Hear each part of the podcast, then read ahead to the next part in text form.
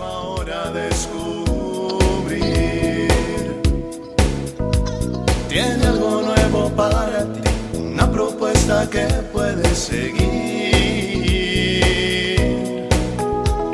Una verdad que compartir, una nueva forma libre de vivir. Un sencillo estilo de servir, el camino hacia la santidad. Hola, qué gusto saludarte en otra cápsula de paz y bien. Invocamos al Espíritu Santo que nos acompañe en estos minutos de reflexión, de paz, de encuentro con Jesús. Bueno, pues ahí leyendo algunos artículos me encontré uno que me interesó mucho y te quiero compartir acerca de nuestra iglesia católica cuando da un título de doctor de la iglesia. Es alguien que pues ha eh, contribuido dentro de esa ortodoxia en lo que refiere a aspectos espirituales, a cuestiones intelectuales, muchas cosas que van enriqueciendo los atributos de la iglesia.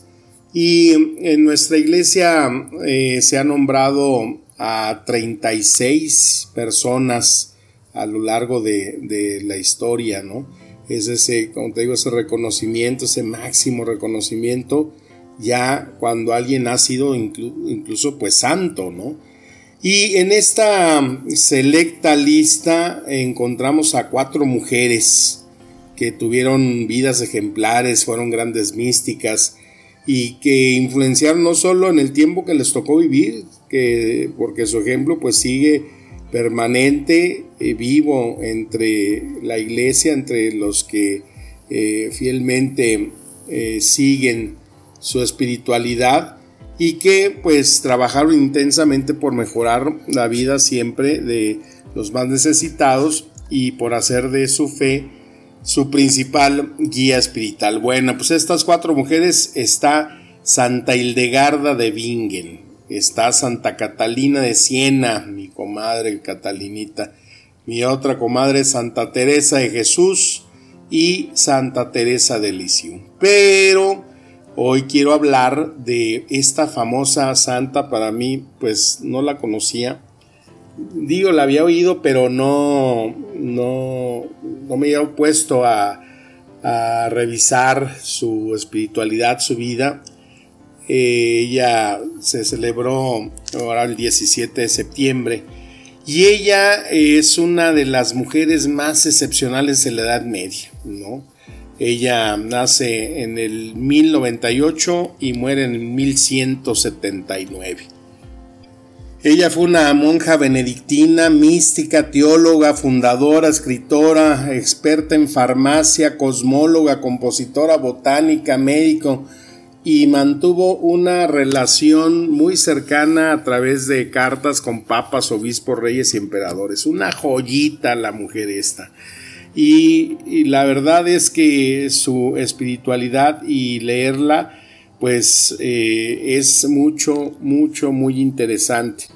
Y lo que me llama la atención es que el misticismo de esta Santa Hildegarda no es un misticismo de éxtasis, ¿no? A pesar de que era una tenía ese don de, visionar, ella dice que permanece siempre en su propia realidad, aun cuando lo sobrenatural irrumpe en su vida. Y hay uno de sus eh, biógrafos la describen que era una mujer extremadamente racional y que no buscaba nunca atajos ni se dejaba engañar por alabanzas y por cosas que le hicieran sentirse sobrenatural, sino que ella era una persona que examinaba, analizaba siempre todas las cosas, los problemas y por lo que la describían como una persona muy equilibrada, muy equilibrada que lograba mantener siempre la misma fuerza, el ánimo en la alegría, tanto en los sufrimientos. En el 2012 entonces fue elevada a los altares. Eh, un 7 de octubre el Papa Benedicto XVI le otorga el título de doctora de la Iglesia.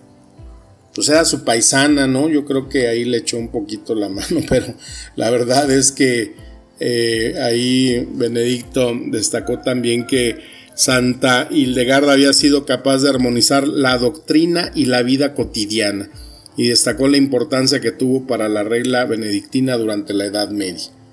Bueno, pero después de todo este rollo es para decirte que lo que me llama mucho la atención de esta santa, pues es eh, su incesante afán por buscar la felicidad.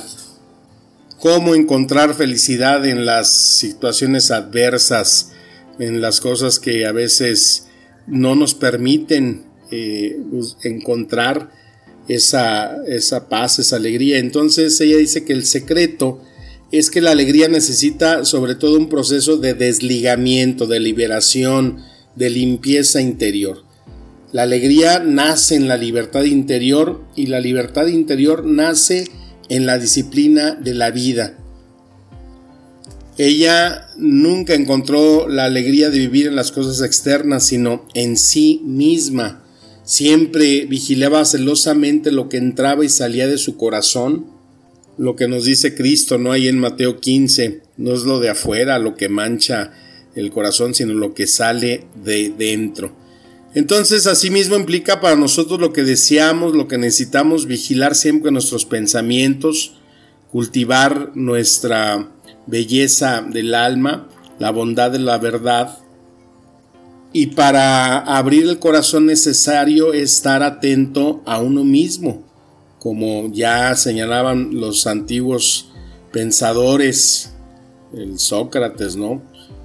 Eh, los pensamientos sanos conducen a un estado de paz y de profunda alegría. Si nosotros tenemos buenos pensamientos, habrá buenos sentimientos y los buenos sentimientos harán buenas obras, darán buenos frutos. Entonces es importante estarnos nosotros revisando cuáles son mis pensamientos en este momento. Y ver, ¿no? por ejemplo, en la mañana dirijo mi corazón a los regalos que el Señor pone cada día a los pies de mi cama. El famoso carpe diem, ¿no? Aprovecha tu día, respiro, veo, Dios me ama, mis pecados son perdonados y tengo confianza en la promesa de un cielo eterno. Aprovecha tu día, hoy va a ser un día hermoso porque es una obra de Dios.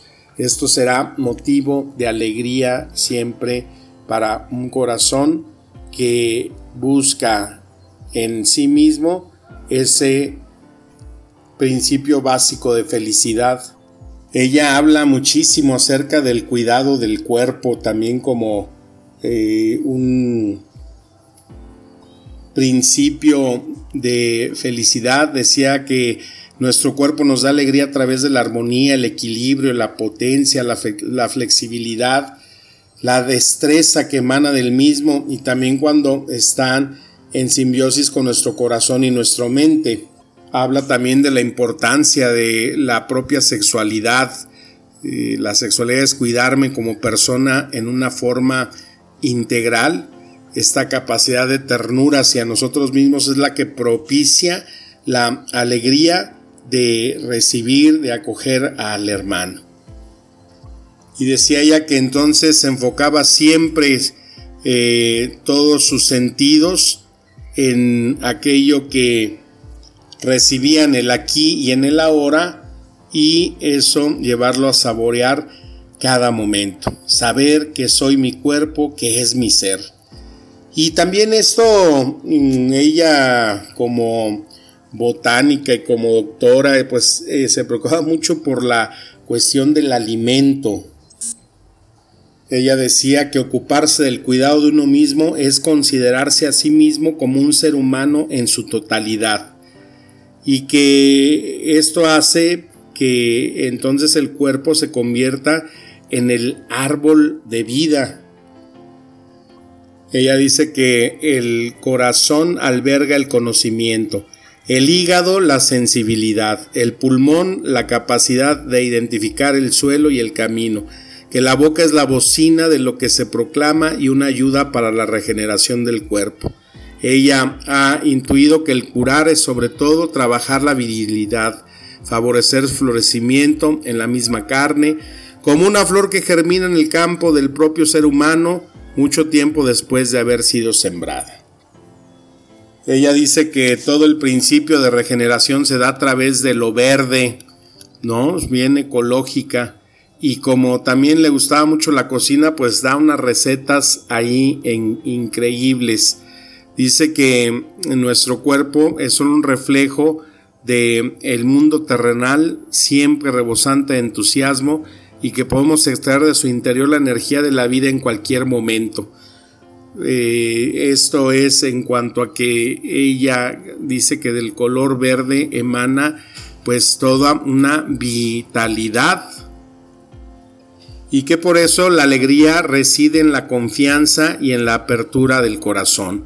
La alegría es una emoción más profunda que el placer, más concreta que la felicidad, es una afirmación de la vida, es la manifestación de nuestro propio potencial de vida. ¿De dónde venimos? Del amor. ¿A quién acudimos? Al amor. Este es el sentido de la vida, entonces requiere abandonarse. Y así, eh, pues mantenerse de ir en el rumbo alto y siempre recto, que nos lleva a la esperanza. La alegría perfecta no es otra cosa que la alegría de vivir, de existir, de ser. Totalmente de acuerdo. Y esto es suficiente al igual que tan solo Dios nos basta.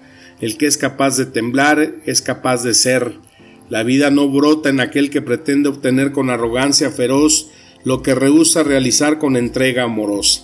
Poner la mano en el corazón confiando plenamente permitimos arder en el fuego vivo que es el único que puede doblegarnos. Así que celebrar la oportunidad de existir y mantener mi salud me inspira en algunas realidades básicas como son en mi propio ser. Y continuando allí, investigando en lo que para ella el conocimiento de uno mismo implica la raíz de la felicidad y del gozo, la alegría y todo aquello que nos lleva a vivir en plenitud, pues también lo refleja mucho en la cuestión de la comida, de lo que comemos, de lo que somos, y tiene una serie de recetarios increíbles, muy dignos de cualquier menú gourmet.